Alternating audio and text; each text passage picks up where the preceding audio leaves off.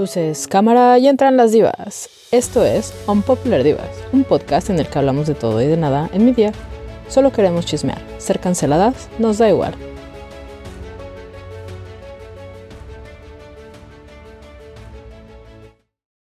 Bienvenidos a nuestro último episodio de la primera temporada de Unpopular Divas. Eh, qué emoción estar en nuestro episodio número 21 y que estemos terminando nuestra primera temporada. La verdad es que Jimena y yo le hemos pasado muy bien. Ha sido muy divertido poder platicar de temas que nos gustan y pues compartirlos con ustedes. Y obviamente también nos ha encantado eh, recibir sus opiniones, sus recomendaciones y vaya, esperamos que tengamos muchos momentos bonitos en nuestra siguiente temporada que les traeremos pronto. Les prometemos que no nos vamos mucho tiempo.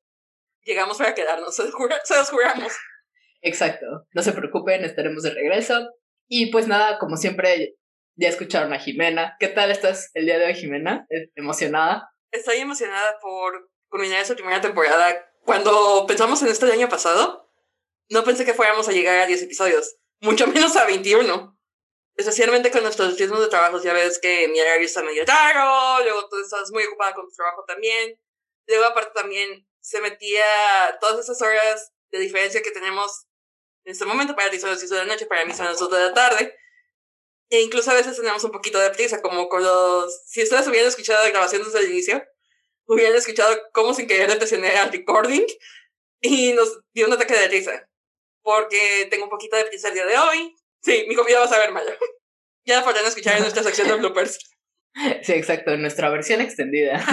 El Brigade Cut. Pero bueno, el día de hoy les traemos un pequeño especial después de todos nuestros especiales del mes pasado, porque bueno, ya terminamos nuestro especial de Pride, porque Pride ya terminó la semana pasada. Obviamente siempre es motivo de Pride, pero el mes en el que se lo celebramos ya terminó. Pero el día de hoy, eh, dado que estamos más o menos a la mitad del año, y estamos terminando nuestra primera temporada, queríamos traerles nuestro top 5 de lo que hemos visto en el 2021. Cabe aclarar que no, nos, no es necesariamente algo que salió este año, simplemente cosas que hemos descubierto este año, eh, tal como hicimos en nuestro primer episodio, algo muy parecido, pero lo que hemos visto este año. Eh, no vamos a mencionar algunas cosas que ya hemos mencionado mucho, porque por ejemplo a mí este año a mí me encantaría hablarles de Corra, pero ya hablamos de Corra mucho la semana pasada, entonces ya no voy a hablar de eso, pero bueno, ya saben que eh, amo mucho a, a Corra, eh, no lo tengo que volver a mencionar. otra cosa que tampoco vamos a mencionar son las películas que estuvieron nominadas al Oscar. Ellas como cinco mil veces. Ya sé, porque ya las mencionamos mucho. Yo acabo de terminar de ver todas las que estaban nominadas como mejor película, porque apenas pude ver The Father la semana pasada, que me gustó mucho, pero tampoco la voy a mencionar, porque ya hablamos mucho de eso. Entonces les vamos a traer otras cosas que vimos y que de las cuales no hemos hablado o no hemos hablado tanto. Y bueno, nos han emocionado mucho, entonces estamos muy felices de poder hablar de esto con ustedes hoy. Además, pueden aprovechar sus vacaciones para, si es que se encuentran en ellas, para darles una oportunidad a cualquiera de estas series, películas y animes que vamos a mencionar, porque irónicamente nunca pensé que nuestro podcast iba a hablar tanto de anime, hasta que estábamos grabando y siempre en un episodio tiene que haber alguna mención a un anime. Creo que realmente queda esa imagen de, de MVIT types, donde los dos estamos en otaku depresivo. Sí, oye. Algún día tendremos que, que eso. Ajá, sobre todo el, Taku depresivo porque acabamos de terminar Fruits Basket. Ay, sí es cierto. Y yo estoy viendo Banana Fish, que es algo completamente depresivo también. Eh, lo cambiaré un poquito más adelante. Spoiler alert. Sí. Bueno, solo quiero mencionar que Fruits Basket tampoco lo vamos a mencionar ahorita, incluso aunque acabamos de terminar la, eh, la última temporada. porque de eso, de eso hablaremos en nuestra siguiente temporada, porque queremos hablar más a detalle sobre ese anime. Pero también es algo muy importante que vimos este año. Es algo que nos marcó y que nos ayudó mucho durante la pandemia. Honestamente, es un anime precioso. Me alegra mucho que actualmente estaba ocupando el, lugar número uno en MAL, que es My Anime List, el equivalente a IMDb para otakus. Le quité el primer puesto a Fullmetal Alchemist, Brotherhood. Nice. Sí, la verdad es Fruits Basket es un gran anime, pero ya hablaremos más a detalle más adelante porque la verdad es que merece todo un episodio. Y pues dos horas de nuestro tiempo, honestamente, sí lo vale. Tiene muchos temas muy interesantes y ya se los traeremos eh, más adelante, ya que hayamos procesado lo que acabamos de ver. Porque... Ahorita estamos muy emocionados. Y todavía estamos eh, en duelo porque acaba de terminar y no sabemos qué vamos a hacer los lunes. Ya sé, ¿qué vamos a hacer los lunes ahora? Bueno, podemos esperar el, el spin-off, pero también otra cosa que quisiera celebrar de este top de Mal es que el lugar 1 y 2 están ocupados por animes creados por mujeres. Tanto Fruit Baskets como Fullmetal Alchemist fueron creados por mujeres. Entonces, es de esas pocas instancias en que animes creados por mujeres están posicionados tan altos. Especialmente un shonen y un shoujo. Eso está súper cool, la verdad, sobre todo en Japón. Bueno, también cuenta que también My Anime List es abierto a fans de todo el mundo. De hecho, ya hay ciertas campañas en Twitter para los fans de Fullmetal Alchemist de bajar la calificación de Fruit Baskets, de calificarlo todo en uno, solamente para volver a, a que Fullmetal Alchemist sea el número uno. Vaya, qué intensos. Ya sé, así de intensos son los atacos. Especialmente aquellos que no se bañan. sí, oye. Y, y, la verdad es que sí me gusta eh, Full Metal Alchemist, pero Fruits Basket es muy bonito y ahorita acaba de terminar. Déjenlo ser. Déjenlo ser. Déjenlo tener su momento de gloria. Igual también, pero es que me gusta Full Metal Alchemist, tanto Brotherhood como el original. Tenemos que reconocer que no es el anime del mundo, el mejor anime del mundo. Hay muchísimos más. No, para nada. Tenemos muchas eh, grandes opciones. Eh, el mundo del anime sea tan vasto. Y aparte es muy sólido. Lo que sabe que aquí es muy sólido y es un muy buen acercamiento para las personas que no han visto mucho el anime, pero tampoco es el mejor ya. Ya han pasado varios años de Full Metal. Ya, permitámonos conocer nuevas historias. Es como seguir diciendo que Ciudadano Kane es la mejor película del mundo en 2021. Exacto, es una visión bastante reducida. Sí. Pero bueno. No quiere decir que sea una mala película, obviamente no la estamos criticando, simplemente que cada año eh, tenemos una gran cantidad de películas y series increíbles. Obviamente, simplemente va a ir cambiando qué es lo mejor. Sí, digo, para que sigamos haciendo los tops de las 100 mejores películas de la historia, para que el top 10 sean las mismas películas de siempre, ya, por favor, cambien. Cambien un poquito. Sí, oiga, no, no se queden en lo mismo. Obviamente, incluso las películas que nos gustan va a ir cambiando dependiendo que vayamos viendo y cómo lo sentimos. Excepto el Día de la Princesa. Una vez que ves el Día de la Princesa, no puedes dejar de ver el Día de la Princesa en tu vida. Claro, es como ver Cinema Paradiso. Exacto. Pero bueno, ¿estás listo para empezar con nuestro top 10? Digo, top 10 porque son 5 y 5 de cada una. Sí, ahora sí escogimos nada más 5, eh, porque si no, ya saben que hablamos mucho y nos encanta platicar. Entonces ahora sí escogimos 5 cosas que nos han gustado mucho de lo que hemos visto este año. Como ya dije, no, no necesariamente que salieron ese año, algunas cosas sí, pero casi, de hecho casi nada. De hecho, creo que yo soy la que tengo cosas no recientes. Sí, de hecho creo que yo solo tengo dos cosas de este año. Ya tengo, creo que en realidad nada más serían tres.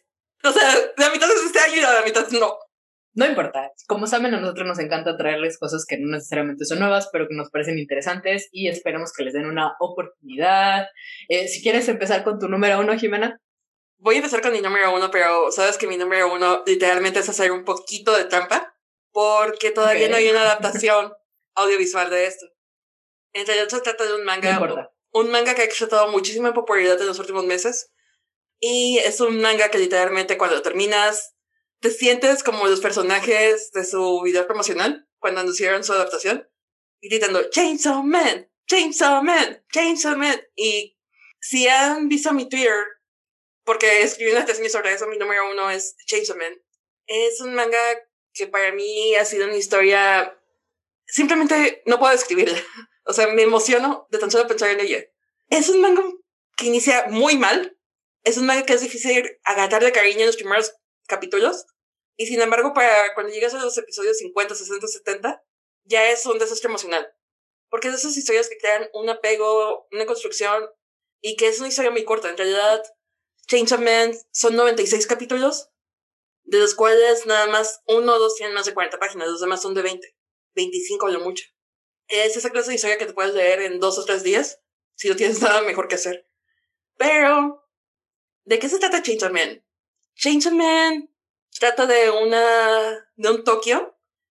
Probablemente ambientado en los años 90. Realmente no hay mucha claridad sobre el, el tiempo en el que está ubicado. Excepto por el hecho de que no están usando teléfonos celulares y alguna ropa se ve un poquito noventera. Este Tokio es, es una realidad alterna donde los demonios se manifiestan físicamente. Y esos demonios son alimentados por el miedo que sentimos. Entonces hay demonios de cosas tan tontas como el demonio de los murciélagos, o el demonio de los gatos, o el demonio del zorro, a cosas más complejas como el demonio de los pistolas de fuego, o el demonio de la oscuridad. Cada miedo que sentimos de los seres humanos se manifiesta en demonios. Y estos demonios, obviamente, se alimentan de nuestro miedo y también se alimentan de nuestro caos. Por lo tanto, van a querer exterminarnos y los diferentes países han creado sus diseños de seguridad pública. Pero eso es nada más el contexto. En realidad la historia trata de Denji. Denji es un adolescente de 16 años, es un huérfano. Y es un huérfano que haya sido apartado de la sociedad. En cierta manera estaba insolado porque su papá tenía una deuda con la Yakuza. Por lo tanto, Denji nada más trabaja para pagar. No ha ido a la escuela, no tiene ninguna clase de educación formal. Y realmente no tiene ningún amigo o alguien con quien interactúe más que un pequeño patito demonio que se llama Pochita. Denji, literal, lo ves en los primeros capítulos y ya tiene un parche del ojo, ha vendido varios órganos y aún así la deuda que tiene con los Yakuza se sigue acumulando porque se descubren de unos intereses altísimos. Entonces, por más que trabaje, por más trabajos que haga para la Yakuza, simplemente no puede pagar esa deuda. Está encadenada la deuda. Y digamos que un buen día su jefe decide que ya no le sirve para nada y lo manda a matar. Y es en este momento cuando está todo herido y cuando está todo lastimado, que Pochita se revela como el demonio de la motosierra. Y le ofrece a Denji hacer un contrato. Le va a entregar su corazón a cambio de que Denji pueda cumplir los sueños de los dos. Y esto es lo que le permite a Denji empezar a transformarse en el personaje titular, que es el Chainsaw Man. Realmente no quiero andar más en detalles aparte de esta simple descripción porque la historia se vuelve más compleja, empieza como tu típico shounen, Denji no es un protagonista agradable. De verdad, no lo es en un inicio. Es un personaje que realmente no tiene ningún para decir que lo que quiere la vida es tocar boobies. Eso es lo que quiere. Y tampoco... Y encuentra placeres en cosas tan sencillas, que cosas que nosotros damos por granted, para Denji son una maravilla, como un pan tostado con mantequilla, mermelada y, y canela, para Denji es lo máximo, porque nunca ha podido comer eso. Y es un poquito agresivo para la gente, es un poquito rudo, pero también estamos de acuerdo que realmente ha vivido y crecido en un ambiente muy difícil. Y una vez que se convierte en ese Man que tiene esta habilidad de poder convertirse, es reclutado por la División de Seguridad Pública de Japón, y es así como empieza a conocer a los demás personajes que poco a poco van cambiando su vida. No esperaba mucho de Man la primera vez que lo leí. De hecho, creo que leí cinco capítulos, lo dejé y regresé meses después. Y ya cuando regresé a Chainsaw Man, simplemente no pude dejarlo lo empecé a leer como en espera de Attack on Titan, de los, de los siguientes números del manga. Y hasta el momento, después de haberlo leído así, ya es mi segunda leída. Estoy pensando en leerlo por tercera vez. Y en lo personal tiene una secuencia que me encanta. Es una secuencia que para mí ha sido la mejor pelea que he visto en un shonen. Y es una escena de acción en donde se combina una pelea de vuelos de nieve y no puedo decir más porque si digo más, sí sería soltar uno de los mayores spoilers de la serie. Y estoy aquí vendiendo Chainsaw porque tengo que venderlo. Lo siento. Está bien, para eso es este espacio. El arte es fenomenal, por cierto. Si les gusta mucho como el arte tipo de terror o de horror, quizás el diseño de personajes no es tan complejo como es el de los escenarios y los demonios. Los demonios son muy, muy, muy detallados. Sí, la verdad es que está en mi lista. Ya sé que no te gustó tanto el preview que sacaron. Yo se lo enseñé a Luis y le llamó la atención porque había sangre. Sí, cierto. Otra cosa también, el anime está, el manga está lleno de sangre y boobies. Tengo que reconocerlo. El video de hecho salió el domingo de esa semana y esto es la razón por la que estamos grabando en un día fuera de nuestro horario habitual. Porque la señorita que presenta se quedó despierta toda la madrugada para ver el preview y se quedó dormida justo en el momento que estrenaron el preview. Muy bien. ya sé. Me quedé dormido durante el panel de Attack on Titan a las 4 de la mañana y el preview de Chainsaw Man fue hasta las 5. Esos horarios horribles, oye. La diferencia de horario con Japón. Y lo peor es que, pues como el evento no fue en Japón, obviamente no entendía ni qué estaba pasando. Claro. Nada más quería ver el preview. y lo dejaron hasta el final. Mapa, mapa fue horrible. De hecho, el preview está bien hecho. Lo único que me molesta un poco es el diseño de personajes, porque mi personaje favorito se ve muy raro. Cada vez que lo veo, más extraño lo encuentro. Bueno, esperemos que solo sea el preview y que ya el anime no se vea tan extraño. Yo también espero lo mismo, pero después de Attack on Titan, créeme que a veces tengo un poco de duda en mapa. Bueno, sí. sí, mapa. sí, es que la cara de bien cambiado de frame on frame. Y me sorprende mucho porque Mapa también ha hecho animes con muy buena calidad, como Jujutsu Kaisen. Sí, es que Jujutsu Kaisen es súper bonito visualmente, la verdad. Está muy cuidado. Y después ves Attack on Titan de Final Season y estás como de, ¿es el video estudio? ¿Qué pasa aquí? Bueno, que también estamos de acuerdo que está la negra historia de Attack on Titan, de que el comité de producción quería que el anime se llegara a fuerzas este el año pasado, les dieron como seis meses para hacer toda la producción y ese fue el resultado. Pues sí, digo, ¿qué puedes esperar si lo haces todo al aventón, verdad? Sí.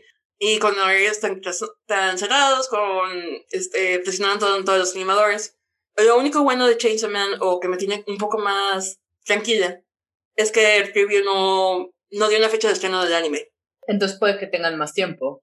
Sí, y aparte de que el proyecto se anunció desde diciembre del año pasado, entonces puede que ya hayan empezado a trabajar desde un poquito antes del anuncio. Sí, definitivamente. Y no anunciaron ningún voice actor ni nada. Entonces sí tengo fe de que lo pueden estrenar por lo menos hasta el próximo año. Sí, seguramente. Yo creo que lo, lo, que pusieron fue literal lo mínimo, así lo más básico que han hecho de Chainsaw Man. Pero Chainsaw Man realmente es, sí es una muy buena historia. Detrás de las actividades movies es una muy buena historia sobre familias encontradas. Sobre encontrar esos amigos que se vuelven tu familia.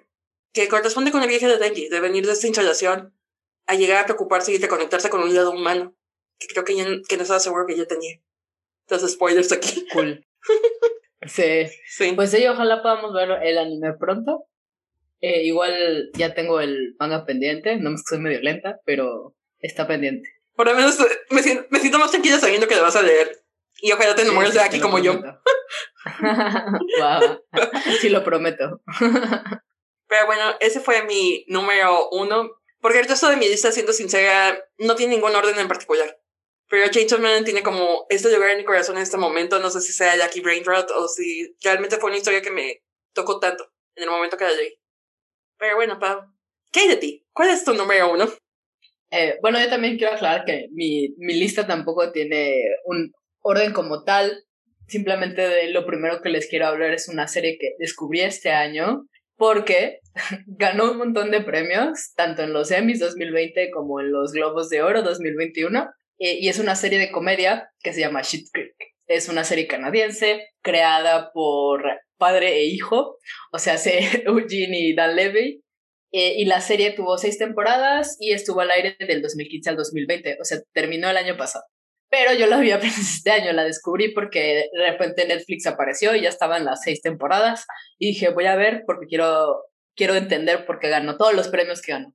Y la verdad es que es una serie que también empiezas, es bastante, que cuando empieza es bastante awkward, la verdad. Se trata de una familia rica que pierde todo su dinero y lo único que le queda es un pueblo random que compraron hace muchísimos años como una broma y es todo lo que les queda. Entonces tienen que mudar a ese, a ese pueblo que de los, del cual ellos son los dueños y tienen que vivir en un motel. Pues imagínense, después de tener todas estas todos estos privilegios, el dinero del mundo, tener que vivir en un motel en dos cuartos son eh, el, bueno, obviamente el papá, la mamá y eh, el hijo y la hija.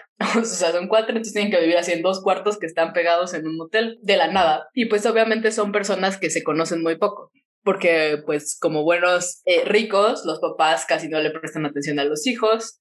los hijos ya son grandes, no creen que son chiquitos ni nada, o sea, ya tienen veintitantos, treinta años. Están peludos. O sea, exacto. O, sea, parece, parecen menores, pero la verdad es que no, ya son mayores. Este, y pues no los conocen, no se conocen los unos a los otros, no se aguantan para nada, eh, porque pues obviamente son súper fans y todos, eh, la hija es totalmente eh, selfish, es como de, ah, me vale, yo quiero ir y quiere ligar por acá y obviamente pues ellos siguen pensando, quieren seguir viviendo esa vida que tenían cuando tenían dinero. Pero bueno, ¿por qué Shit's Creek es tan cool cuando parece que todos los personajes son súper molestos? Porque vemos a los personajes crecer, vemos a estos personajes empezar a vivir en un pueblo espantoso que para ellos obviamente es, horrible, es lo peor, o sea, no hay, para ellos eh, todo es feo, todo es sucio, pero los vemos crecer en este pueblo con la gente que vive ahí, eh, los vemos volverse más humildes, o sea, venir de este privilegio a convertirse en personas más humanas eh, en realidad lo vemos, los vemos a todos crecer como personas, ser mejores personas, se encariñan con la gente de ahí, tienen muchos amigos y claro, una de las cosas más bonitas es ver cómo la familia se vuelve más cercana. A mí lo que me gusta mucho de Schitt's Creek es el crecimiento de los personajes femeninos, especialmente el de la hija de Alexis, porque Alexis es el personaje que más eh, desarrollo tiene a lo largo de la serie, de la serie, porque viene de este personaje totalmente eh, egoísta a este personaje que, eh, bueno, egoísta y además inútil, porque no puede hacer nada por sí sola, es muy dependiente, pero se vuelve este personaje mm, independiente, se pone a estudiar, termina la prueba porque resultó que no la había terminado, eh, está en una relación seria, porque obviamente había estado en todas estas relaciones con gente famosa, todas superficiales, que nada más eran más por la imagen que otra cosa, pero está en una relación seria, se enamora de una persona eh, y, y, y al final decide lo mejor para ella y lo que sirve para su crecimiento y la, la, carrera profesional que está siguiendo. Entonces, ver el crecimiento de Alexis en Schitt's Creek fue increíble. Otra de las cosas maravillosas de Schitt's Creek es Moira, que es la mamá. Como ya hemos mencionado antes, es, es una gran mamá, pero también simplemente ver cómo pasa, o sea, nunca deja de ser Moira, que es lo increíble del personaje, que siempre tiene un montón de pelucas, eh, es este personaje muy extravagante, que tiene un acento súper raro, porque es una, es una ex actriz de telenovela y, y obviamente pues vive de la de lo que fue. Pero ella sigue siendo eh, muy fancy, como dije, usa un montón de pelucas diferentes, les pone nombres a las pelucas, es lo que más le importa, que, y que al principio eh, es muy ajena a sus hijos, pero poco se va, eh, se va acercando a ellos y pues puedes ver en algunos momentos cómo, cómo los quiere, cómo los, cómo los cuida y, y, está ahí para ellos. Entonces es algo también muy bonito de ver. El otro tema importante de Schitt's Creek es cómo eh, tratan al personaje queer, eh, que es el personaje de Dan Levy, que es este mm, eh, David, que es el hijo de los Rose, de hecho, la familia Rose. no lo he mencionado. Pero Me como los Rose. es muy interesante porque es, yo creo, uno de los pocos personajes pansexual que hemos visto en pantalla y es tratado de una manera súper natural, su familia lo acepta y obviamente David es más que su sexualidad, primero eh, vemos esta, este eh, conflicto que lo juzgan un poco por su manera de ser, que puede ser, puede parecer gay, pero bueno, en realidad luego él dice que no, él es eh, pansexual, ¿no? Con esta analogía de los vinos, que es bastante cool, de hecho. Y bueno, todos esos temas hacen que Schitt's Creek sea maravillosa, tiene unos momentos muy muy muy bonitos a lo largo de la serie. La verdad es que si te encariñas con los personajes, eh, sí los ves crecer y pues vaya, eh, es, es, una serie bastante emocional. También es muy divertida. La verdad es que si te ríes eh, y, y, merece todos los premios que ganó. Catherine O'Hara como muere es maravillosa y merece todos los premios que ganó. No ve a nadie que le pudiera ganar este año, la verdad. No, por eso es que quiero pensar de no, no había nadie. No, es que de verdad es maravillosa. Si tienen la oportunidad de verla, véanla. Es una serie fácil de ver porque son temporadas cortas, son seis temporadas, pero son cortas y además son de 20 a 25 minutos. Súper fácil de ver. Y de hecho me dejaste pensando cuando dijiste los pocos personajes en pantalla pansexuales. Creo que el otro que se me viene a la mente es Deadpool. Fuera de ahí, realmente no hay mucha representación. No, hay muy poca. Entonces fue algo interesante de ver eh, en Schitt's Creek. Y que sea tan bien desarrollado también. Exacto. Al final David acaba en una relación con un hombre, pero es mm. también una relación bastante bonita, de hecho. Y también hay que admitirlo, Dan Levy, Levy sí hizo un muy buen trabajo escribiendo la serie y desarrollándola. Independientemente de que a veces siento que se quedó un poco typecast como David, creo que como escritor y como creador de la serie es muy bueno. Sí, la verdad es que sí, es un gran trabajo construyendo a sus personajes y desarrollándolos. La verdad que no queda otra más que quitarnos el sombrero ante él. La verdad, sí. bueno, yo les voy a trasladar a latitudes más lejanas de Canadá, porque hay que admitirlo, Kids Creek es una serie canadiense. También por eso es un poquito más difícil de encontrar en plataformas de streaming en México. De hecho, creo que no está ninguna. Creo que está en Paramount Plus o algo así. Sí, bueno, no voy a pagar por Paramount Plus. De por sí estoy pensando en pagar HBO Max nada más porque vi la promoción de 50 pesos al mes por un año. Entonces, como de, mm, Eso me interesa. Pero bueno, voy a trasladarlos a Corea del Sur porque me di cuenta que mucho del contenido que he estado viendo últimamente proviene de países asiáticos. Y siendo sincera, la verdad es que no me gusta mucho la televisión coreana. No me gustan los K-dramas porque me parecen que todos son romances un poquito tóxicos. Y tenía esta noción de que realmente las producciones coreanas se limitaban, al menos en televisión, se limitaban a eso, porque los K-dramas son las cosas más populares que hay. Y sin embargo tenía que llegar Netflix a decirme, no, mi ciela, cálmate por favor, hay muchas cosas más que produce colega, hay muchas series de acción, pero también hay series dramáticas que te van a hacer que tu corazoncito se sienta chiquitito, chiquitito, chiquitito con cada episodio. Y eso fue lo que pasó con esto, se, se llama Navier. El nombre viene, es una, manera, es una palabra coreana que quiere representar el sonido que hacen las mariposas cuando aletean. A eso se refiere Navier. Y es una serie muy corta, es una serie de dos episodios, son episodios de una hora más o menos, que Netflix lanzó de manera semanal. Porque no es una producción original de Netflix como tal, sino que fue emitida, emitida por un canal coreano y Netflix adquirió los derechos y están haciendo como una especie de, de estreno simultáneo. Estaban lanzando dos, episodios por semana y vaya, de verdad, no hay palabras para describir ayer. Basada en un webtoon, yo no sabía que estaba basada en un webtoon, lo descubrí hace poco, pero Naviera trata la historia de un señor de 80 años que a su edad quiere aprender ballet. Obviamente, todo el mundo piensa que está loco, todos sabemos que el ballet es una carrera que si vas a ser bailarín de ballet tienes que empezar a entrenar desde que eres un niño, desde que tienes 3 o 4 años, porque al final de cuentas los bailarines de ballet son como los atletas profesionales, sus carreras acaban alrededor de los 30 a 35 años. Hay algunos que ya empiezan a a lo mejor siguen bailando a los 40 años, pero ya, siguen ya tienen papeles más chicos en las presentaciones, ya no son protagonistas. Que también se consumen de las vidas de esos, de, de las personas con, con actitudes físicas. Pero bueno. El caso es que también todo el mundo está preocupado porque pues obviamente es un señor de 80 años. ¿Cómo va a aprender ballet? Este, sus huesos, su cuerpo no es tan fuerte. Pero él quiere aprender ballet porque desde niño siempre ha soñado con aprender ballet y la muerte de sus amigos más cercanos lo pone en un momento en el que tiene que pensar si realmente vale la pena seguir estos sueños que siempre ha tenido. Si este es el momento, ese momento que ha estado esperando toda su vida, ese momento para hacer las cosas que ha pospuesto por muchísimas cosas, porque vivía en pobreza, porque tenía que sacar adelante a su familia. Quizás ese es el único momento de su vida en el que puede aprender ballet. Y para hacerlo llega a un estudio donde conoce a un joven de veintitantos un poco amargado. Entonces la serie en realidad no es un trama de romance, sino es un trama en el que vimos cómo crean este lazo este señor, el señor Sim, con Cherok, su joven instructor de ballet, que también en un principio tampoco quería entrenarlo. Después nos enteramos que Cherok también es alguien que empezó su carrera profesional como bailarín un poco tarde. Entonces en eso también encuentran cosas que tienen en común. Poco a poco se van conociendo, poco a poco el señor Sim se va metiendo en la vida de Cherok y Cherok en la vida del señor Sim. Y todo esto todas esas interacciones cobran un significado mucho más fuerte cuando nos enteramos más o menos a la mitad de la serie de la verdadera razón por la que el señor Sim quiere empezar a bailar. Es algo que te va a quebrar el corazón y para mí es una de las mejores representaciones que he visto de...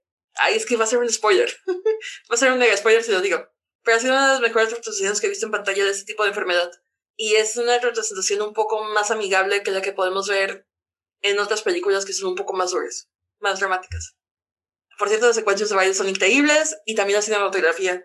La cinematografía es muy bonita y casi toda la banda sonora es con canciones instrumentales. Está precioso. La verdad, mis respetos y aparte de que las actuaciones son muy buenas.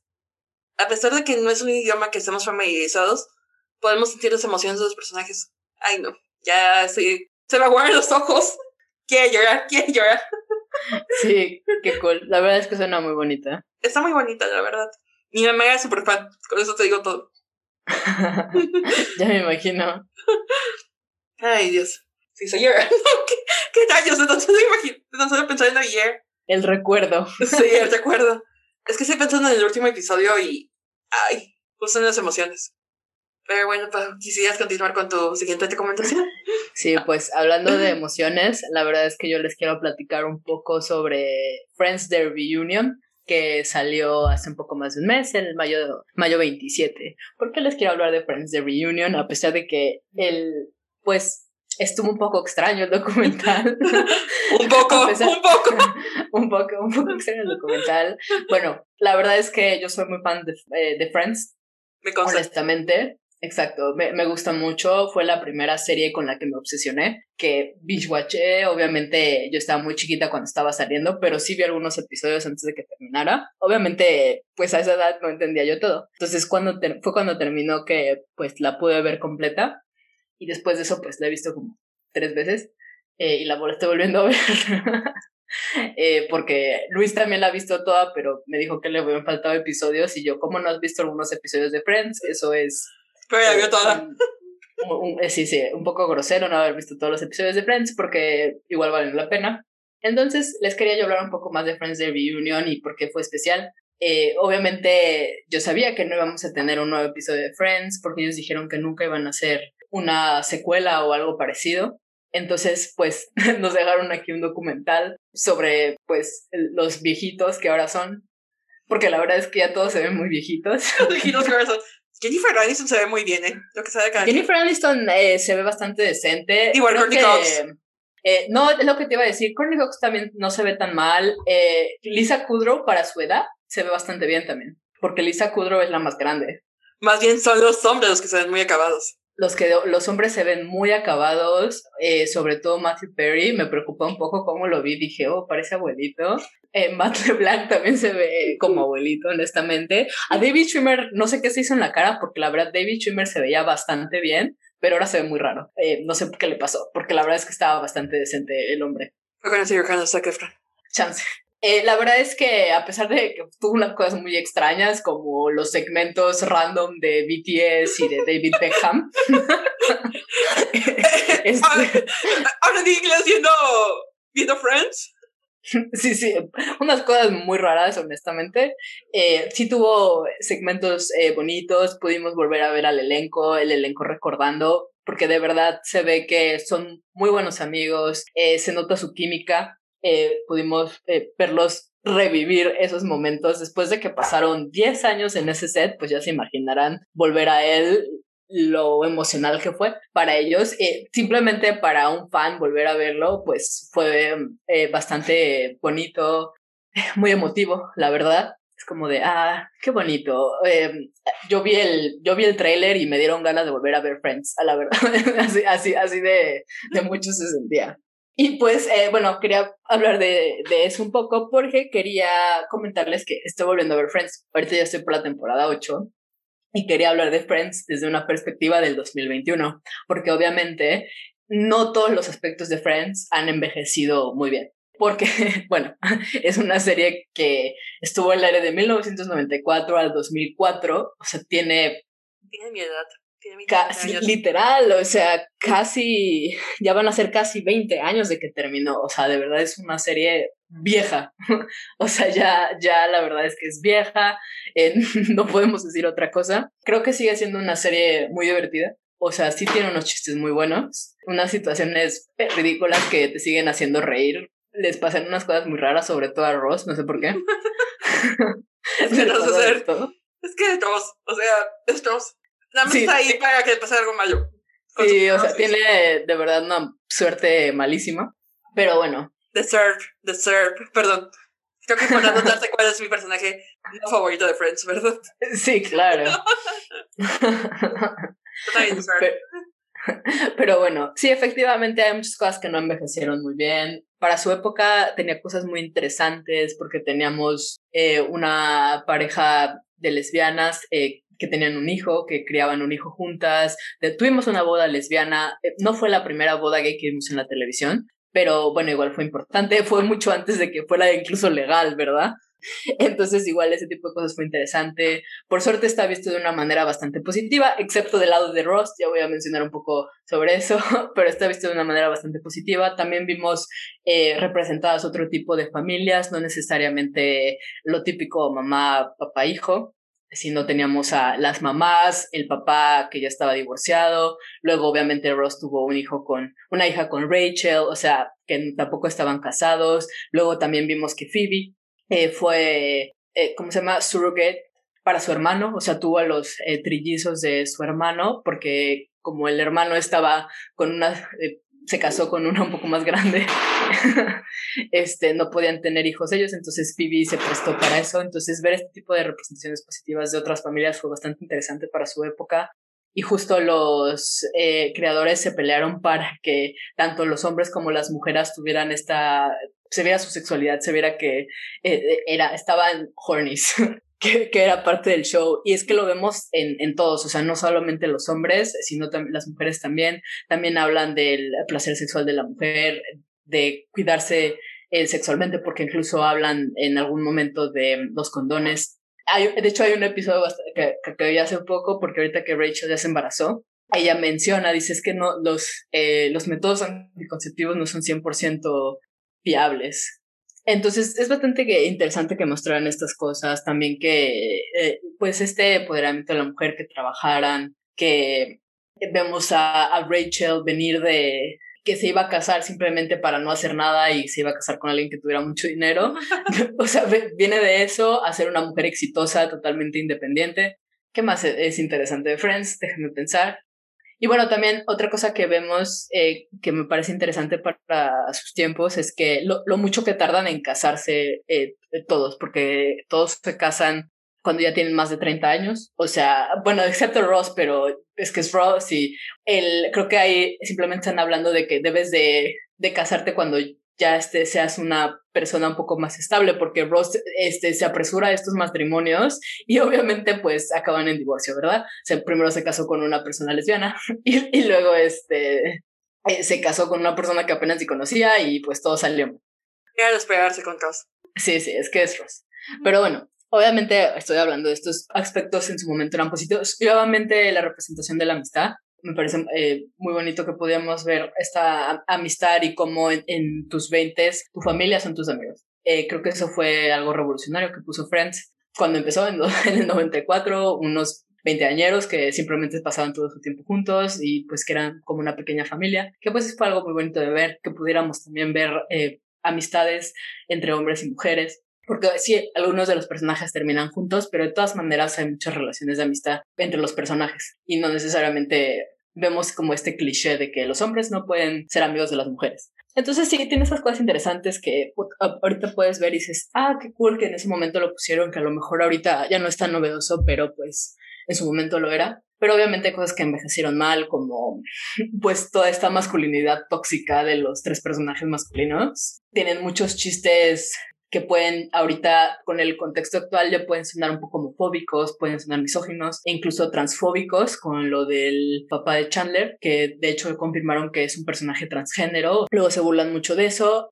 Es que se, se burlan de eso, pero por suerte está curioso porque hay cosas que lo ve positivo, como que era un padre presente en su hijo, pero obviamente Chandler lo rechazaba por quien era. Entonces es, es muy raro, o sea, pero al final eh, Chandler sí quiere que vaya a su boda. Entonces es, es, todo un tema, o sea, sí tiene estas cosas bastante curiosas de masculinidad tóxica, porque vemos cómo los personajes tienden a rechazar eh, las cosas femeninas o las cosas que están asociadas con lo femenino, porque, ah, sí, yo soy masculino, ¿no? Yo tengo que ser un hombre heterosexual. Entonces, e, ese tipo de cosas, pues no está bien. Y bueno, tender a, para el chiste, obviamente ya no puedes hacer eso. O sea, yo creo que hacer Friends ahorita ya no serviría igual. Pero bueno, tuvo sus cosas interesantes en su momento. Y bueno, eh, pues poder ver a los personajes revivir estos momentos este año y pues poder volver a ver la serie ya desde otro contexto, desde otro momento de la vida es igual interesante. Yo ahora voy a transportarnos a otro lugar en Nueva York.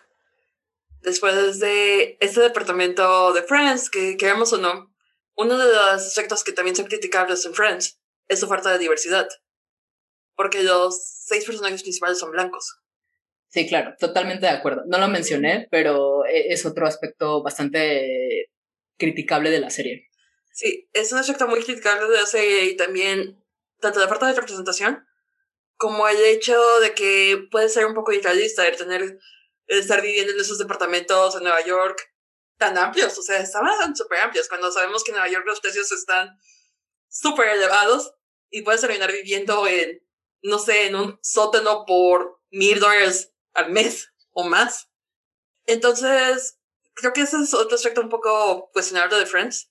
todo estar centrado tanto en experiencia blanca. Por lo tanto, yo os voy a dejar un poco de esto de Friends, que sí es bueno que tengamos exploración de temas, para llevarnos a un barrio que está perdiendo poco a poco su identidad.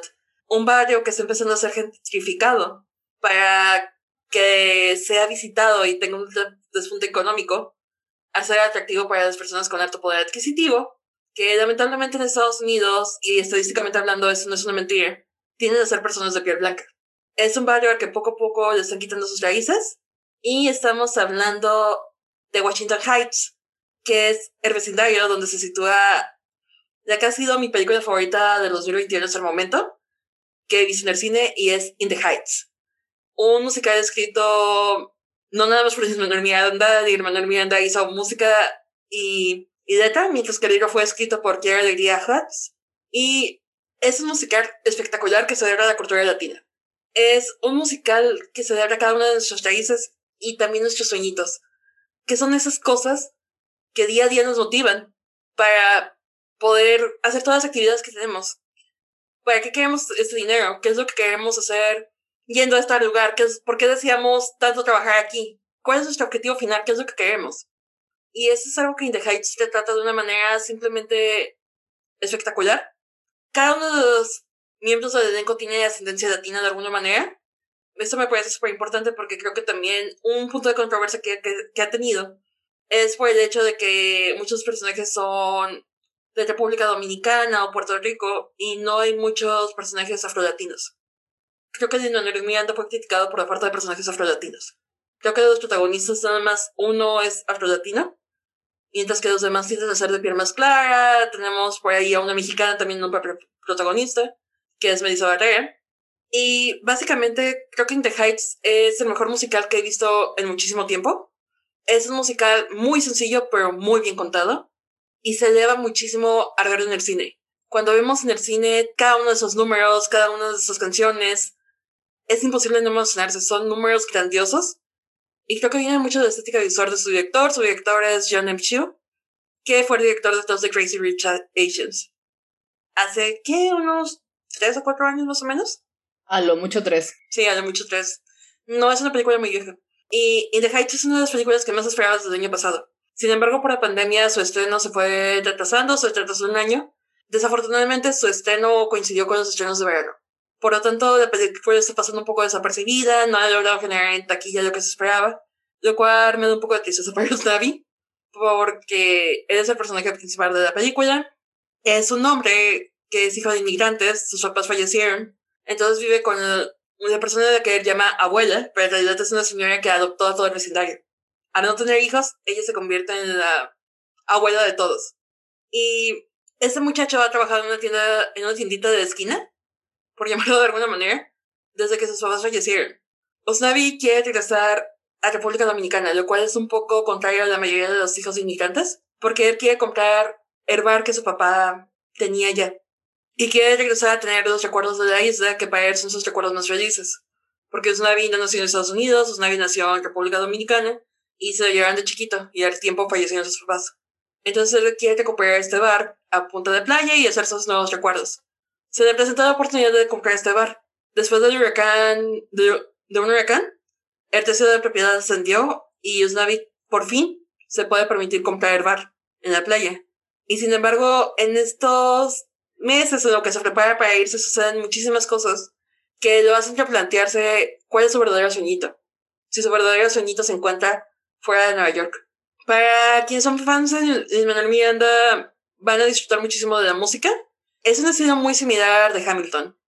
Son letras que combinan trap con ritmos latinos, pero también hay algunas baladas. Visualmente es preciosa, realmente no tengo ninguna queja.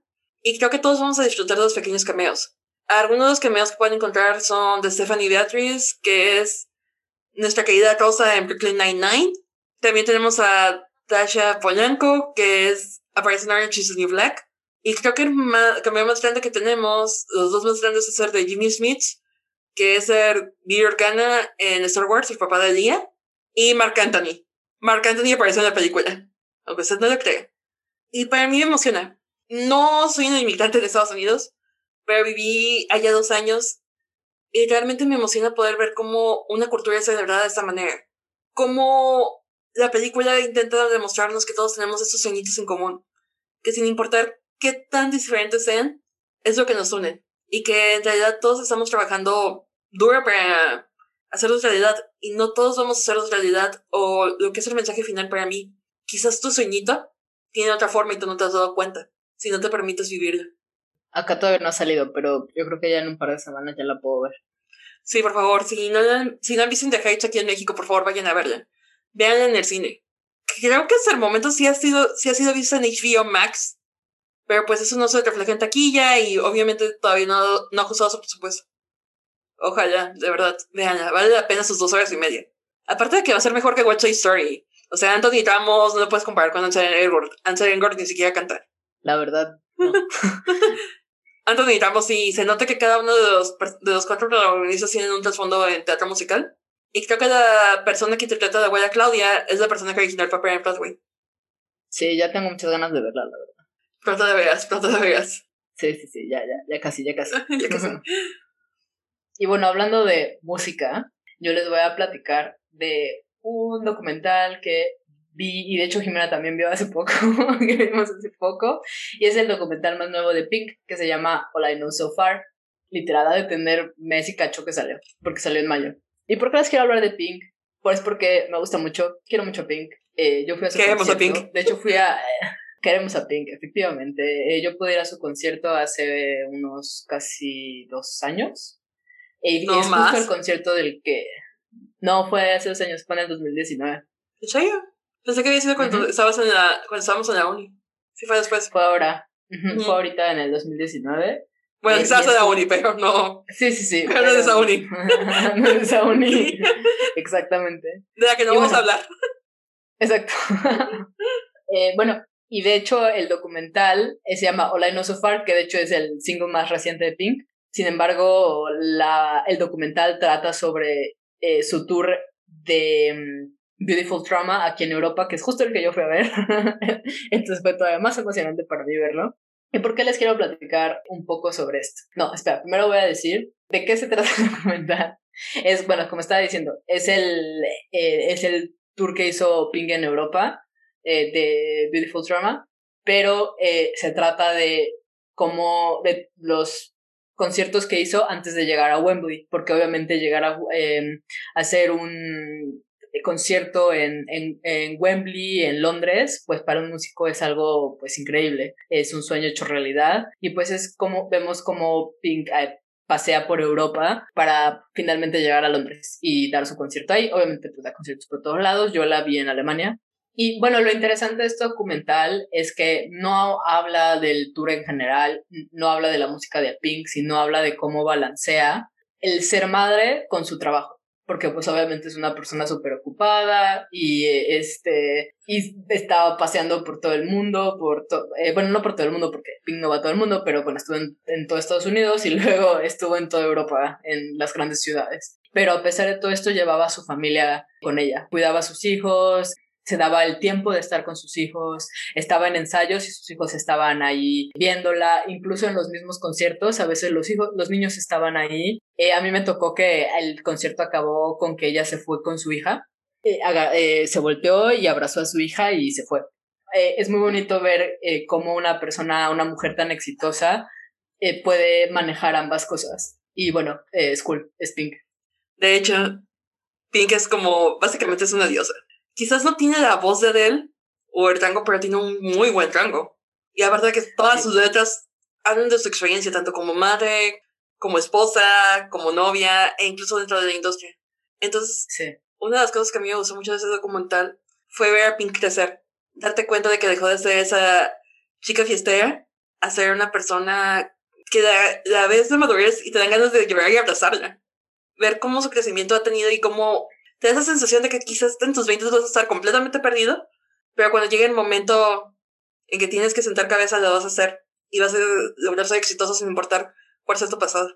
Exacto, y la verdad es que tiene una familia muy bonita o sea, y me encanta que no importa lo ocupada que esté, si igual está ahí para sus hijos y lo que ellos quieran. Y bueno, es parte de enseñarles que una mujer sí puede ser exitosa y puede ser una buena madre. Se puede balancear todo, como todo en la vida. Sí, exacto. Y pues, eh, no sé, es que es que es Pink. Creo que nos ponemos emocionales. sí. Es también que me gusta cómo menciona ella que, eh, que ella siempre intenta que su equipo sea diverso. Ajá, que intenta que sea diverso y pues que ya los conoce y le gusta seguir trabajando con la gente con la que conoce, confía y se lleva bien, porque son como una familia. Justamente eso es lo que te iba a decir, que no nada más era que fuera un equipo diverso, sino que fuera un equipo que para ella se convirtió en otra familia, de que confía en ellos para cada vez que los necesita. Y como incluso también sus hijos se volvieron parte de esa familia. Ay, no. Qué bonito. Quiero trabajar para Pink. ¿Puedo? Yo también quiero. Pink, Pink, si estás escuchando esto, Harros, please, Harros. Pero bueno, otra, si, si, tenga, si les gusta Pink, es otra cosa que pueden ver. Y ahorita hablamos de una maternidad responsable, de la manera en cómo Pink se quiebra, literalmente se quiebra, se quiebra, para poder darle atención a sus hijos, darle atención a su tour. Y es admirable, pero ahora vamos a hablar de un caso donde ocurre todo lo contrario donde los padres son lo último que está presente en esta serie. Y estoy hablando de uno de los nuevos animes de esta temporada y es Tokyo Revengers. Tokyo Revengers, cuando hablo de Tokyo Revengers por primera vez, suena muy silly, porque es un anime que está centrado en pandillas adolescentes. O sea, son niños de secundaria que están súper organizados en pandillas y hasta tienen sus propios uniformes. Pero creo que esa es la manera más simple de describir Tokyo Revengers. Creo que más me vale aclarar un poquito más de contexto. Este, Tokyo Revengers inicia, si no me equivoco, en 2017, cuando un hombre de 27 años llamado Takemichi es aventado a las 10 del tren. Takemichi es un perdedor.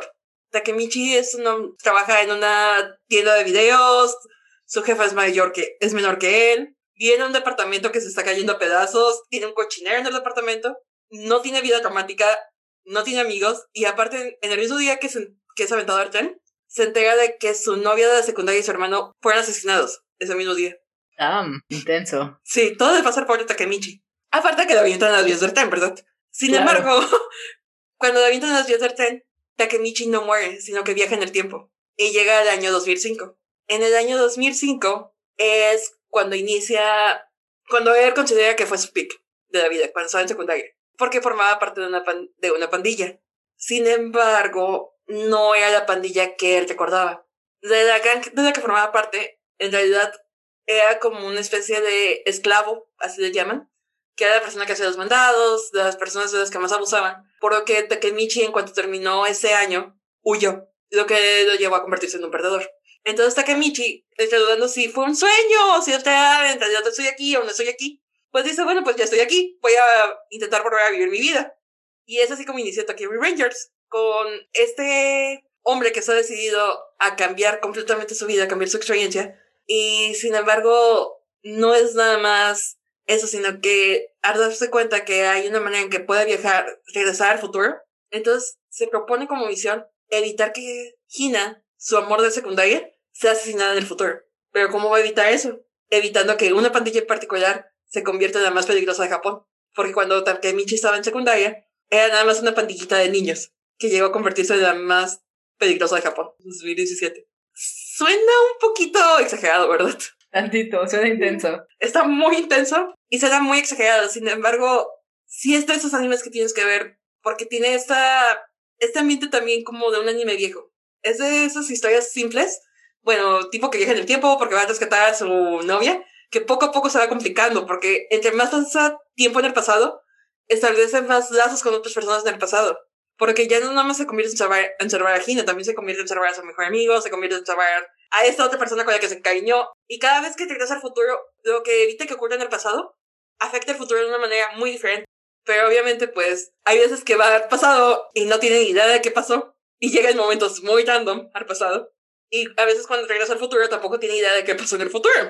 De hecho, en uno de los futuros posibles, que creo que todavía no es parte del anime y que es un spoiler, es un malote de Yakuza nuestro protagonista. Y no tiene ni idea de cómo pasó. Qué random. Sí, está muy tanto. Es muy divertido, tiene mucha acción y los personajes están muy bien desarrollados. Sí, sobre de esto de Marvel Shonen en el que nada más tenemos a tres personajes femeninos principales, de los cuales nada más dos han salido en el anime. El otro probablemente no salga hasta la siguiente temporada de Tokyo Rangers. Pero los personajes masculinos están muy bien desarrollados y son muy anti los tropos que podrías esperar de ellos. Cool. Y te interesa tanto, o sea, cuando a veces como de estoy viendo niños de secundaria pelear, pero lo vas viendo y quieres saber más. Tiene este sentido de urgencia que te construye de, me emociona, quiero saber qué más está pasando. Todas las personas que han empezado a ver el anime han terminado leyendo el manga. El manga ha sido publicado desde 2017 o 2018. Está entrando en su arco final. Y la mayoría de las personas que empezaron a ver Tokyo Revengers, el anime, y que han leído el manga después, lo leen en menos de una semana. Así de atrapando su historia. Suena cool. Suena muy cool. Creo que a ellos les gustaría por las peleas. Sí, yo creo que sí, ¿eh? Así que si quieren verlo y darle una oportunidad, este, acaba de terminar su primer arco y no hubo break. Entonces, esta semana comienza el segundo arco de Tokyo Revengers en el anime. De verdad, altamente recomendable, es muy divertido, es muy intenso y también tiene momentos emotivos muy bien construidos. De verdad, yo pensaba que la relación entre Hina y Takemichi iba a ser muy superficial, pero estaba completamente equivocada. Sufro con ellos, la verdad.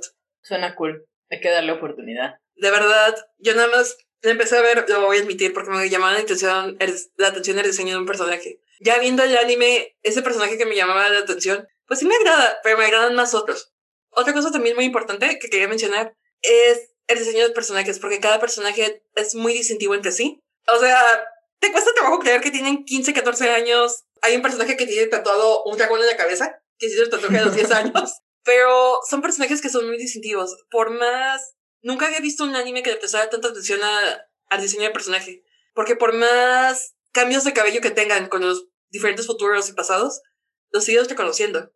Esa es una. Y el otro es que también es un anime que las señas particulares son muy importantes. Porque hay varios personajes que tienen cicatrices en el rostro. O que tienen piercings. O que, son, o que tienen algún tatuaje que los, que los diferencia. Cosa que no veo tanto en otros animes, donde la mayor parte de los personajes siempre tienen que estar bonitos. Que si tienen cicatrices es porque tuvieron un suceso muy traumático. Y aquí incluso en Tokyo Revengers hay un personaje que tiene una marca de nacimiento. Interesante, interesante. Sí, pero ese personaje todavía no sale en el anime, perdón. Ah, ok. y bueno, yo la verdad les voy a hablar de otro anime que descubrí por ahí, o bueno, más bien Luis descubrió por ahí. Porque, sí, casualmente lo encontró en Netflix y se llama Seraph of the End. Es un anime que pues nada más tiene dos temporadas hasta ahora y salió en el 2015 y digo hasta ahora porque tenemos la esperanza de que hagan más temporadas, porque pues para cuando salió obviamente no tenían tanto que adaptar, es un, de hecho es un manga que, que sigue vigente, sigue saliendo eh, nuevos capítulos, o sea, no ha terminado todavía. Entonces, para cuando salió, cuando la primera, la primera segunda temporada, hace pues, ya seis años, se quedaron sin material, eh, por eso pues, ya no siguió. Pero bueno, ahorita ya ha pasado muchos años, entonces ya tienen mucho material y eso significa que puede ser que tengamos una nueva temporada. Eh, hay muchos rumores, de hecho. Eh, ojalá, ojalá, ojalá. ¿Y de qué se trata Seraph of eh, bueno, es un mundo postapocalíptico en el que se murieron aparentemente todas las personas mayores de 13 años por un virus. Y entonces el mundo lo, lo manejan principalmente los vampiros. Y entonces los vampiros obviamente agarran a los niños que quedan pues huérfanos y solos por ahí, se los llevan a sus ciudades para tenerlos ahí y obviamente sacarles sangre y comer de ellos, ¿no? Porque pues son vampiros. Eh, vemos a los personajes principales que son Yui y Mika, que son dos chavitos que vivían en un orfanato y tienen otros pues amiguitos también del orfanato con los que son más chiquitos que con los que viven todos juntos y pues son como una familia y eso es lo que quedó después de que se murieron las personas mayores. Y bueno, la historia empieza con que resulta que eh, Mika se lleva bien con un vampiro que es real, porque tenemos vampiros como de la realeza. Royal exacto, entonces tenemos a, a los eh, vampiros eh, Royals y Mika es, bueno, se lleva bien con uno de ellos porque va y le da, va y le da sangre y él le, da regalos. Entonces, este, se roba de, de, la casa de este vampiro, se roba un mapa para salir de la ciudad en la que están de los vampiros y, bueno, poder salir al mundo y ya no estar atrapados por los vampiros. Entonces, eh, toda la familia de los niñitos se van eh, intentan salir y bueno, obviamente resulta que es una trampa. Entonces eh, Yu ve cómo mata a todos sus, pues como él dice, a toda su familia. A, todos los niños y entonces eh, Mika se sacrifica para que Yu pueda escapar y Yu escapa de esta ciudad pero cuando él sale alguien mayor, o sea, un adulto lo recoge y le dice, ah, es que tú a lo mejor eres el, el que estábamos esperando. Está medio raro, eh, no sabemos a qué se refiere. Y bueno, eh, lo entrenan y, resulta que no se murieron todas las personas de mayores de 13 años, se murió una gran parte de la población, me parece como el 90%, pero todavía quedan muchos adultos y obviamente están organizados eh, ahí en Japón y tienen, este, y tienen ejércitos y todo. Y pues este Yu, bajo la tutela del buen Gurun, eh, se vuelve parte del ejército y bueno, después de que pasa eh, este evento en el pasado de Yu, pasan, me parece que cuatro años y, y, ya vemos a un Yu más grande que está en la escuela y que quiere ser parte de, de la sección del ejército que mata vampiros, porque tiene que ser muy específico, son con unas eh, armas que están poseídas por demonios. ¿Yo, yo qué Sí, está un poco random. Son poseídas por demonios. Y entonces, para que tú, tú ya cuando estás entrenando para ser parte de esa sección del ejército, tienes que hacer un pacto con los demonios. Y bueno, obviamente, mucha gente, se, muchos niños se mueren. Pero bueno, ellos son súper cool. Y bueno, ya tenemos a, a, los personajes principales que son del Shinoa Squad. que son, bueno, de chavitos de 16 años, obviamente, y que son súper cool para matar vampiros. Eh, y pues, eh, la verdad es, es una historia bastante interesante, parece un poco random, la verdad, porque habla de vampiros y así, pero es una historia que te atrapa rápidamente, o sea, conforme vas viendo, eh, simplemente quieres ver más, quieres ver qué pasa y obviamente se convierte en esta lucha entre humanos y vampiros. Y bueno, lo interesante es que Yu, como ya dije, es parte del ejército de los humanos y eh, no, no tardamos tanto, no es spoiler, porque de hecho, como en el segundo episodio nos damos cuenta que Mika no muere, el amigo de, de Yu no muere y se vuelve vampiro. Entonces tenemos un humano, un vampiro que se quieren mucho porque son familia y la verdad es que yo creo que se gustan porque es el ship principal de la serie. Eh, entonces, pues es este conflicto eh, de que quiénes son los buenos, los humanos, los vampiros, eh, ninguno. y pues vemos ahí cómo se pelean, tiene escenas de acción muy cool. La verdad es que todavía no sé tanto porque en las dos temporadas pues me explican muchas cosas. otra cosa que es interesante son los personajes. Yu y Mika son muy bonitos juntos. todavía no están juntos, ¿no? Pero obviamente se quieren. van a estarlo. van a estarlo en algún momento. La verdad es que para mí Mika es claramente gay. Eh, Yu es, puede ser bisexual o algo más, un poco más abierto, no está tan definido. Eh, el personaje de Shinoa, que es la squad leader, que de hecho es una niña chiquita, o sea, es, es, una niña de 15, 16 años, pero está muy mini, pero es súper, es súper poderosa, es súper chistosa, es un gran personaje también, y el bonito de Yoichi.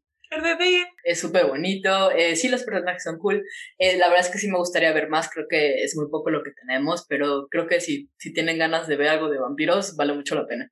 Y bueno, para terminar con mi top 5, creo que me está dando cuenta que nuestros animes que escogimos tienen como tema recurrente de las infancias perdidas. sí, oye. Y aparte son un poco, un poco sangrientos. sí, bueno, por lo menos en Tokyo Revengers a lo mucho llegan a utilizar hasta ahorita cuchillos. Todavía no han llegado a las armas de fuego. Todavía. bueno, todavía. será, será of the se matan, entonces, vaya. Sí, creo que, bueno, no. No voy a decir nada de Tokyo Revengers porque la verdad es un anime que sí vale la pena ver y ver cómo se va desenvolviendo poco a poco. Si te gana la curiosidad y de ser manga, bueno, very right. Lo leí en cuatro días, no voy a mentir. Pero volviendo a esto de las infancias perdidas, es decir, de niños que se vieron obligados a crecer muy rápido, como los protagonistas de Tokyo Revengers de pertenecer en esta pandilla no lo hacen por diversión, en parte lo hacen porque es dentro de familia, dentro de la pandilla, donde encuentran a una familia, porque son desatendidos por sus padres, y luego tenemos a los personajes de Sheriff of the End que quedaron huérfanos desde muy pequeños. Y pues también tenemos mi selección, con lo que incluyó mi top 5, que voy a admitir que apenas llevo 18 episodios. No lo he terminado, me quedan todavía unos cuantos, son 24 episodios en total. Y estoy hablando de un anime que pueden encontrar en Amazon Prime y que en cierta manera considero como el anti-anime es un anime que creo que es muy, muy amigable para personas que no están acostumbradas al género, tanto el dibujo no es muy, no es muy, muy característico japonés. E igual la trama también a desarrollarse fuera de Japón. Creo que también eso invita más a un poco a las personas un poquito más globalizadas. Igual la manera en cómo se desarrolla la trama.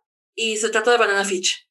Este, Banana Fish trata, ay Dios, es que es un anime muy complejo. Si lo tengo que resumir de alguna manera, Banana Fish es el nombre que recibe Estoy pensando, spoilers son spoilers, spoilers son spoilers.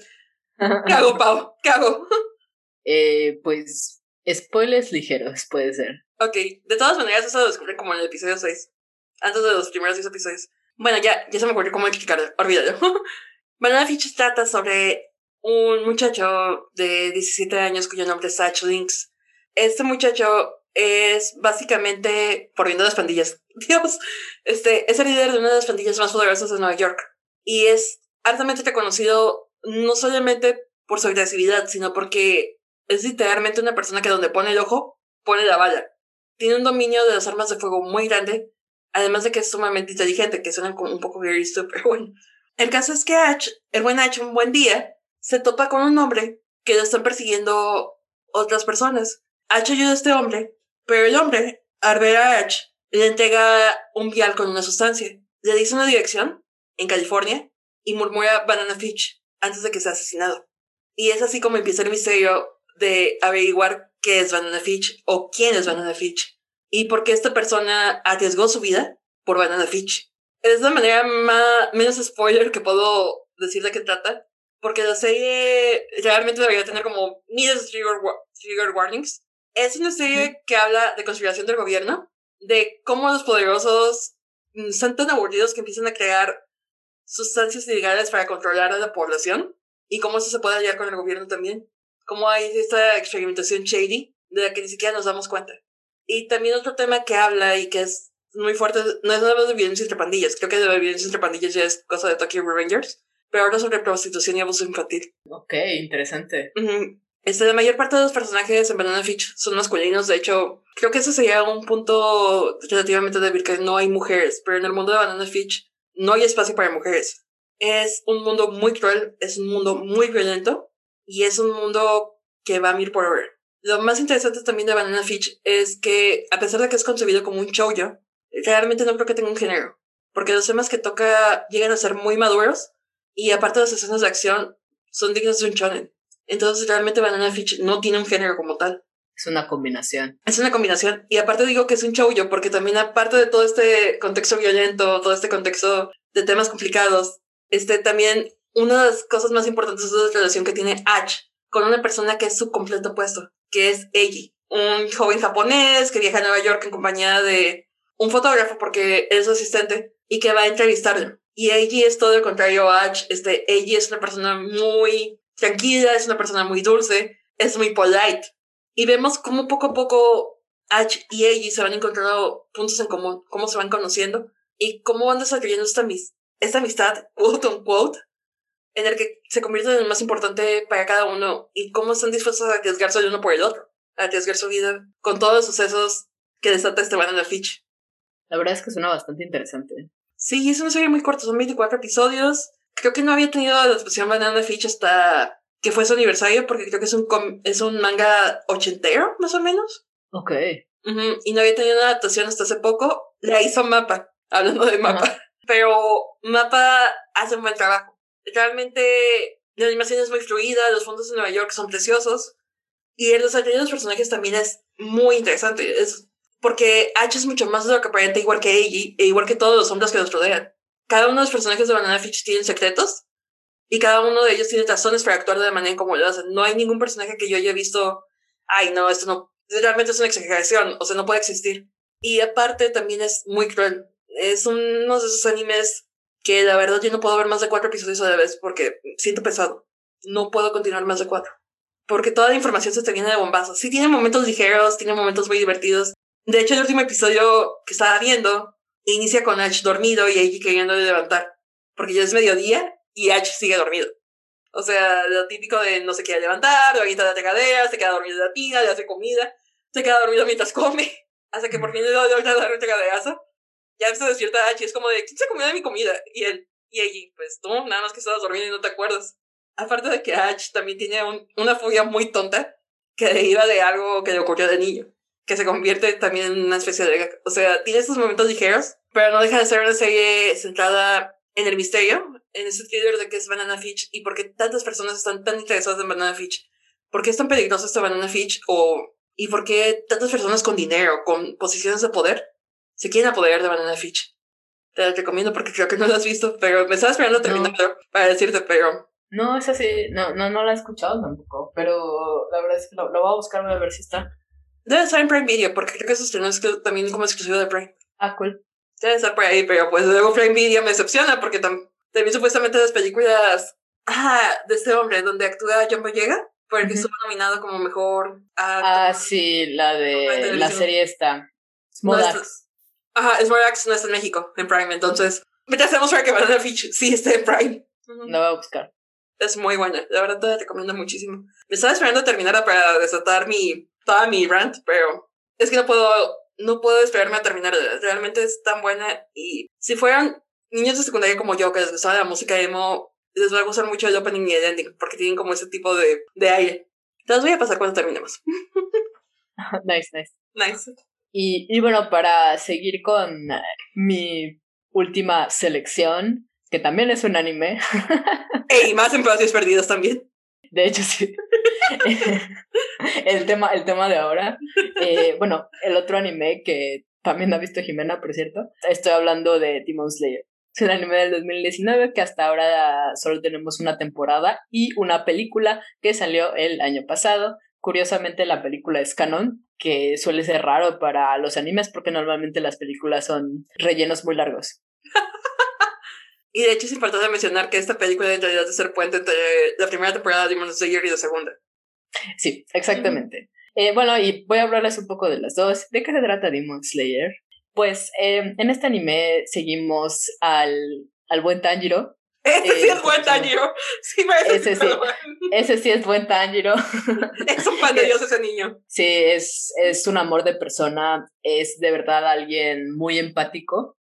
Eh, increíblemente empático, que me parece curioso que sea una de sus cualidades más importantes, siendo un protagonista masculino. Ya sabemos que eso es un poco raro. Y bueno, eh, él tiene a, a, su familia ¿Cuántos hermanos tiene? Tiene un montón de hermanos. Creo que son como seis contándole a él. Sí, son bastantes hermanos que, bueno, que ya perdieron a su papá.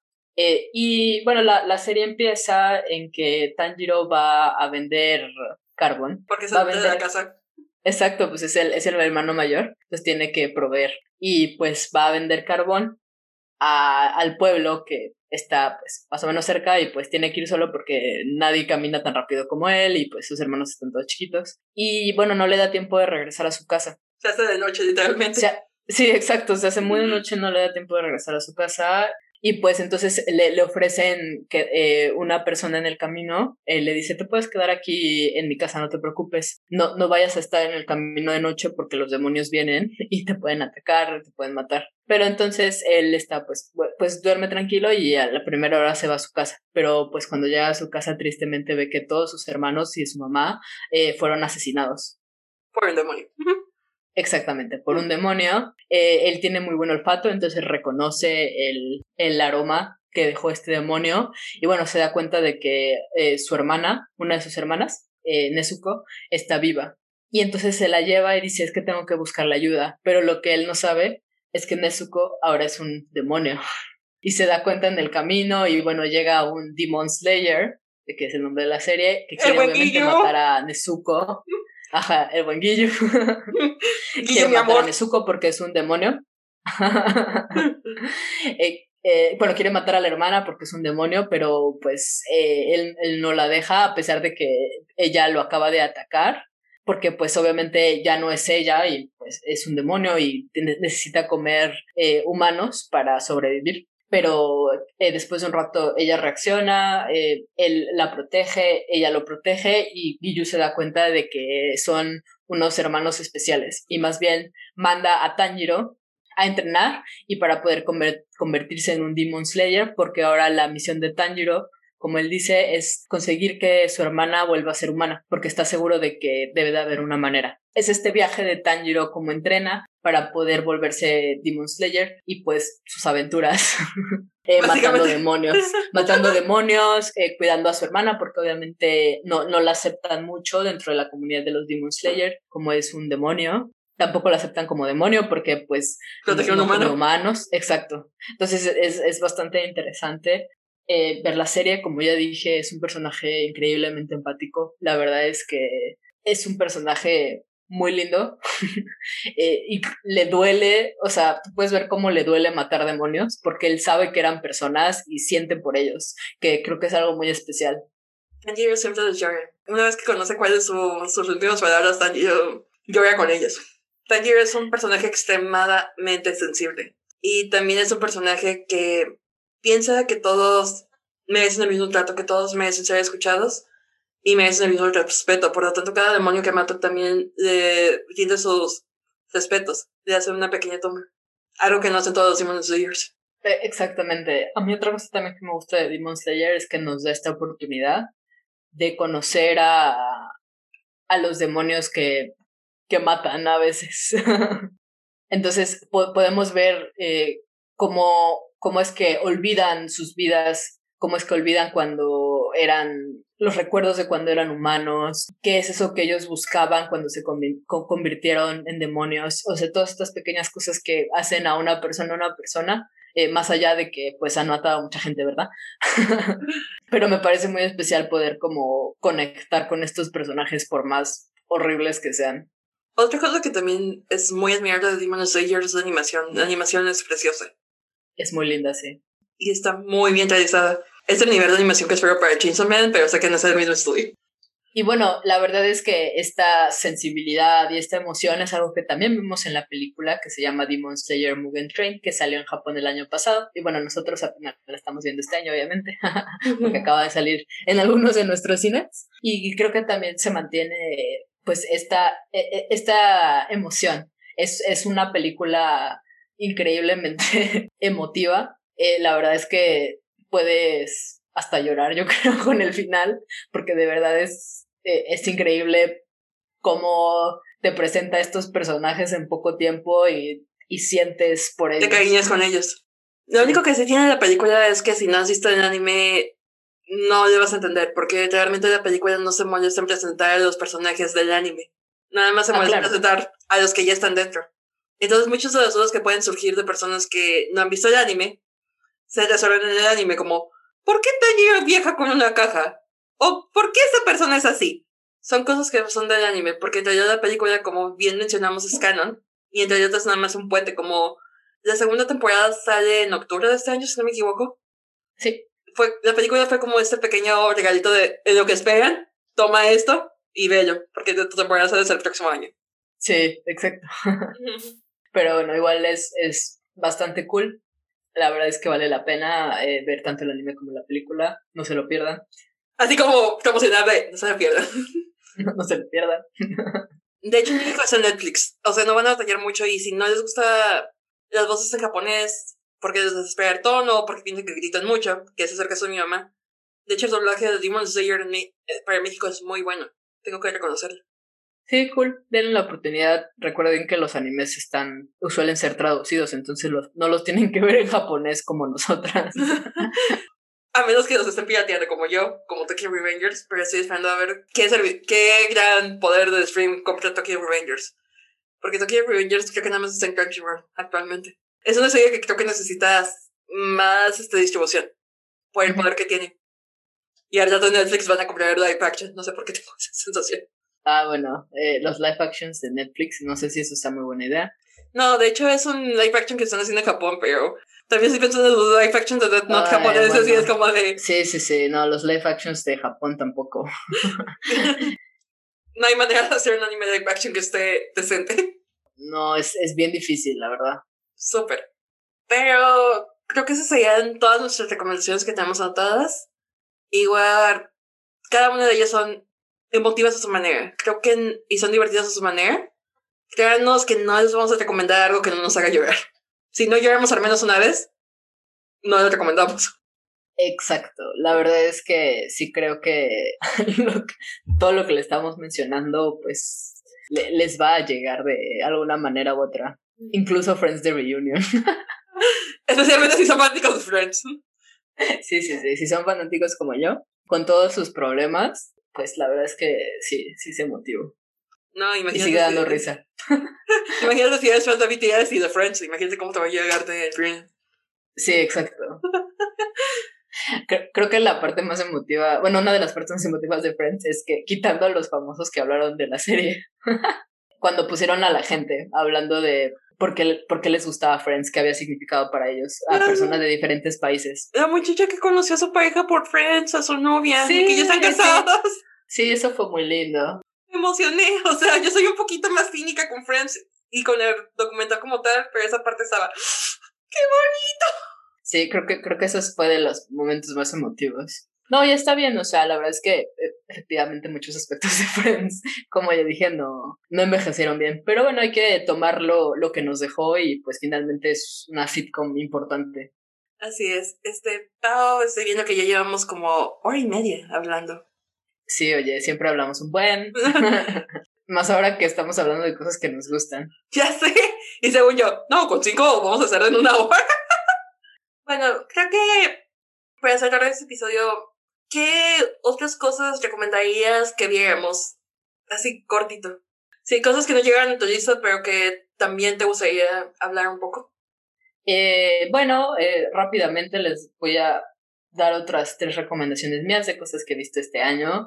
Una de ellas es la Zack Snyder Justice League. Ya sé que está larguísima, pero la pueden ver en partes como yo hice. La vi en dos cachos, así es como ver dos películas, parte uno y parte dos, porque creo que es importante. Porque definitivamente es una mejora a la Justice League que vimos. Se nota que le quitaron muchísimo a la versión que vimos en cines. Eh, me gusta mucho la historia eh, más a fondo que podemos ver de Cyborg sobre todo. Y simplemente creo que está mejor construida, eh, se ve mucho mejor.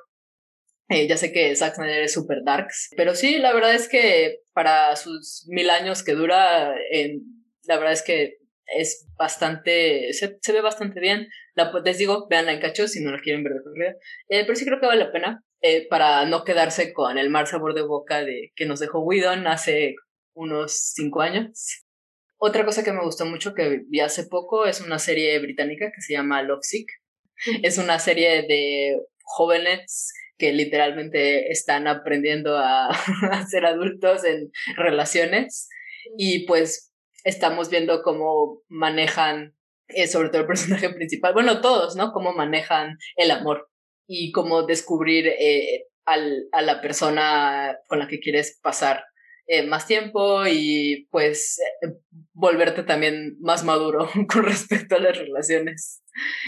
con ser un poco ser un poco más serio. Eh, pero es muy divertida. Eh, la verdad es que los personajes son maravillosos. Eh, denle una oportunidad. es de la BBC. Y me parece que está en Netflix en muchos lugares. De hecho, en México está en Netflix. Cool. Sí, acá, em, acá también. Y la última recomendación que les tengo rápidamente es, yo volví a ver Digimon, la, la, original, la primera, o sea, Digimon Adventure 01, que hace poco cumplió 20 años de que se estrenó. Simplemente es una serie maravillosa sobre la amistad. Eh, si, se, si la ven ahorita van a decir que es muy para niños, la verdad es que sí, pero no importa, sigue siendo muy cool.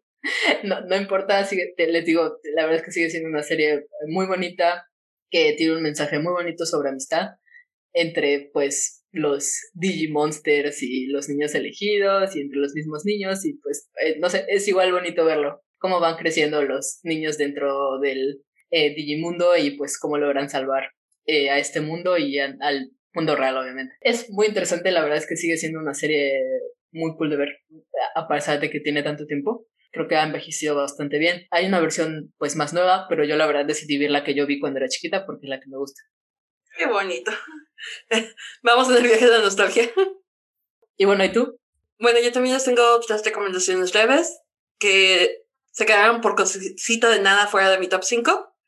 La primera de ellos es Sweet Tooth, es una serie de Netflix que está producida por Robert Downey Jr., que creo que por eso se le está dando tanta promoción. Pero en realidad la historia es muy emotiva, está basada en un cómic y trata de un mundo en el que un virus muy extraño empieza a quejar a la humanidad y es un virus que te debilita completamente, cualquier parecido con el COVID es mera coincidencia. Pero al mismo tiempo que tenemos este virus, también empiezan a nacer bebés contra los animales. Por lo tanto, muchas personas empiezan a relacionar a, a del virus con estos bebés. Entonces están en una, están en constante persecución de estos niños. Sin embargo, uno de ellos logra sobrevivir muchísimo tiempo porque su papá lo lleva a vivir a Yellowstone y están viviendo apartados de la sociedad. Hasta el día que su papá, que el papá de este niño, al que apodan Sweet Tooth, muere. Entonces Sweet Tooth tiene que está ¿Qué debe hacer si se queda en su en Yellowstone, donde siempre ha crecido, donde está toda la vida y donde está seguro? ¿O si va a explorar el mundo? ¿Qué es lo que tiene que hacer? Entonces, básicamente vemos este viaje del personaje de este niño entrando a la madurez y también relacionándose con otras personas. Llega a ser un nuevo amigo, encuentra otra figura paterna y el lazo entre ellos es una cosa tan adorable y es una serie que dices, ay, va a estar muy cursi es muy infantil y te pica. Descubro que la vi en dos días y es muy raro también, la vi con mi mamá, y es muy raro que ella también se pique tanto con una serie. Por lo general, nos podemos atrasar, vemos un par de episodios, bla, bla. Es muy raro que mi mamá te pregunte, este, ¿me puedes, este, vamos a ver el nuevo episodio o ya vamos a ver el episodio? ¿Cuántos nos quedan? Porque es cuando se pican. Creo que lo último que le había pasado así fue New Amsterdam a mi mamá. Y con Sweet Tooth, pues los vimos de temporada en dos días. Vimos, creo que cuatro episodios un día o cinco y el siguiente los demás. Son ocho episodios nada más de un 40, 45 minutos. Está muy bonita. Esa es la palabra para describirla. Está muy bonita y es una serie que puedes ver con toda la familia. A lo mejor no con niños muy chiquitos, pero ya con niños como de unos 12, 10, 12 años, creo que ya la pueden ver también.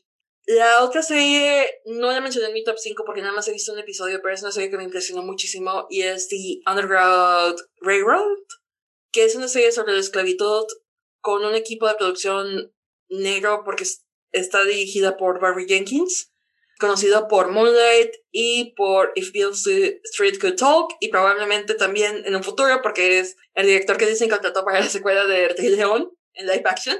Y es una serie simplemente espectacular. Es una serie muy tensa, es una serie bastante cruda porque realmente no tiene ningún reparo en mostrar la violencia, ni los ataques, ni las agresiones. Pero al mismo tiempo es una serie con una cinematografía preciosa y una música espectacular y lo más importante de todo, tiene un poco de esperanza. Es una serie fantástica, pero sí es una serie que sí llevo casi un mes que vi el primer episodio y no he encontrado el valor de ver el segundo, todavía. De todas las emociones que me provoca. Y finalmente, el otro anime que voy a mencionar es el que considero que ha sido el mejor de la temporada de primavera. Tokyo Revengers se podría decir que es el que más me gusta por obsesión. Pero A6 es argumentalmente el mejor escrito es un anime en el que vemos a dos países en guerra, donde dentro de uno de los países hay una división espantosa dentro de la misma sociedad, donde todas las personas que no corresponden a cierto grupo étnico son llevados a un distrito y esas personas son utilizadas para pelear en la guerra, mientras que el grupo étnico con el poder nada más los vigilan desde la capital. Es un anime muy crudo en ese sentido. Habla mucho sobre racismo, incluso el racismo dentro de los grupos del grupo que ya está apartado de lo que es su minoría. Y también es una serie que realmente te pone a prueba en cada episodio. En cada episodio hay un plot twist que no esperabas. Y también la información que tú creías que conocías, en realidad va cambiando. Una de las cosas que más me llamó la atención es cómo a un personaje le dicen, bueno, tú según tú nos quieres conocer, pero ¿cómo nos conoces si ni siquiera le has preguntado nuestro nombre? Y te cambia por completo la perspectiva de ese personaje. Esas serían mis recomendaciones. De verdad, no, me gustaría hablar más de 86, pero la verdad, ya no tengo tiempo y creo que ya llegó mi comida. Entonces, creo que debo de cerrar el episodio, ¿no? Eh, sí, eh, pues nada más, muchas gracias por escucharnos. Ya tendremos oportunidad de hablar más de 86 seguramente. más Cuando alguien lo vea, no voy a decir sí, Ya, ya. lo voy a ver. Eh, gracias por escucharnos. Recuerden que nos pueden seguir en Instagram Estamos como arroba un popular divas podcast y en Twitter estamos como arroba un popular y en bajo divas. Ahí ustedes díganos sus recomendaciones de lo que va del 2021 porque a lo mejor es algo que nos encantaría ver y pudiéramos comentar. Ahorita vamos a tener vacaciones de un par de semanas, pero obviamente si tienen recomendaciones para algo que les gustaría de lo que, de que, que platicáramos más adelante, por favor díganos. De hecho, ya tenemos una recomendación. una o varias o varias tal vez de cosas que podemos, eh, de temas que podemos tocar más adelante. Eh, obviamente Fruits Basket, pero eh, igual díganos en lo que regresamos con nuestra, nuestro programa semanal. Y pues muchas gracias, nada más. Nos vamos a extrañar. Muchísimas gracias por escucharnos y por acompañarnos durante esta primera temporada. Y sin más por el momento, Divas Out.